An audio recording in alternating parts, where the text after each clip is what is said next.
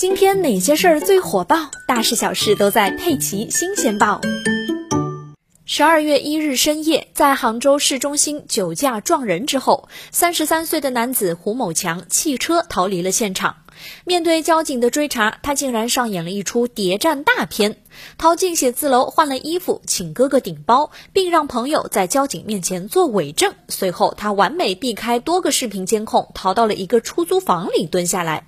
然而，在警方的精密侦查之下，胡某强终究没有逃出法网，还和自己的三个亲朋好友一起进了拘留所。事情发生在十二月一日晚上九点五十五分，杭州交警接到多位市民报警称，严家路口发生了一起交通事故，一辆小车把一位骑电动车的人给撞飞了，骑车人受伤严重，而小车驾驶员好像是醉酒驾驶，还逃离了现场。交警赶到后，发现一辆宝马车停在路边，车底压着一辆电动自行车，车头损毁严重，挡风玻璃已经撞成了蜘蛛网。据查，肇事司机为三十三岁的江西籍男子胡某强。但没过多久啊，一位看上去也是三十多岁的男子，自称是胡某强，前来自首了。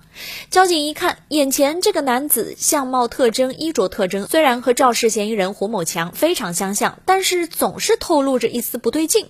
而当时坐在肇事车辆副驾驶的乘客杨某也很奇怪，说的话像是经过训练一样，不管交警怎么问，他就一句话：车是刚来自首的男子开的。不过，在民警的询问之下，最终两个人还是承认了，自首的男子叫做胡某军，是肇事嫌疑人胡某强的哥哥，他是来替弟弟顶包的。而乘客杨某也是在胡某强的要求下说了谎话，做了伪证。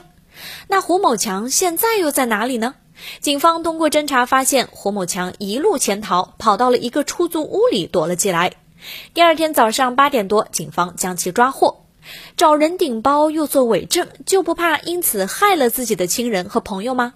对此，胡某强还解释说自己和哥哥都是做服装生意的，自己的生意要大一些，处理的事情比较多。行吧，那你的哥哥真是倒霉，摊上了这么个弟弟。